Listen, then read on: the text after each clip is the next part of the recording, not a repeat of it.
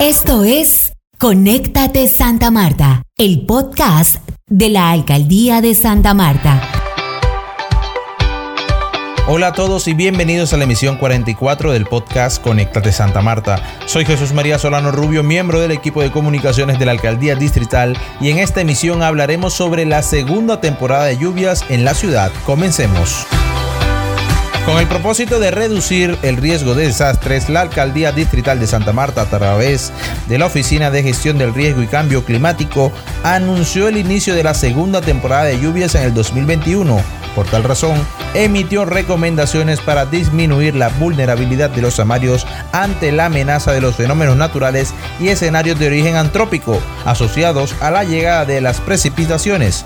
Escuchemos a Jorge Lizarazo, jefe de la OGRIC, quien nos explica en qué consiste la temporada de lluvias y algunas de las particularidades que influyen sobre estas.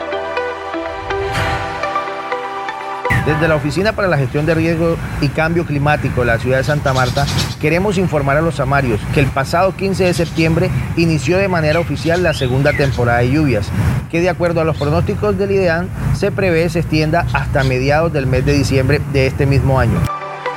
Con el inicio de la temporada tendremos entre un 10 y 40% más de probabilidad de lluvia sobre los porcentajes normales de precipitaciones que se experimentan durante este último cuatrimestre del año. Así nos lo explica el director Lizarazo. Lo anterior coincide con el desarrollo de la temporada de huracanes, en la que tendremos a los meses de septiembre, octubre y noviembre como los más activos climatológicamente entendiendo que en los dos últimos, debido al calentamiento propio del mar Caribe colombiano, son los periodos donde mayor presencia de ciclones se da en el área marítima de la zona norte del país. El protocolo de respuestas a emergencias permanece activo y a través de las redes sociales de la entidad compartiremos todas las recomendaciones necesarias para la reducción del riesgo de desastres. Para reducir la vulnerabilidad de la población en el marco de la temporada de huracanes y la segunda temporada de lluvias, les recomendamos lo siguiente.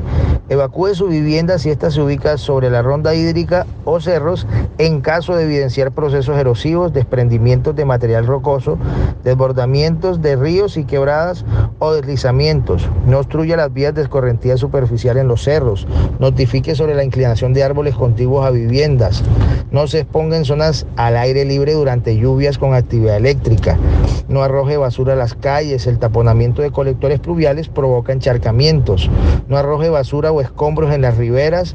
Estos incrementan el riesgo de desbordamientos. No retire la cobertura vegetal ni intervenga sobre las rondas hídricas o pendientes naturales de los cerros. Estas son zonas no aptas para construir. En caso de lluvias fuertes, eh, con vientos, no permanezca ni estacione bajo árboles, vallas o postes de energía. Amarre bien su tejado, ajuste y proteja sus ventanas, retire elementos pesados de terrazas o balcones que puedan caer por efecto de los vientos.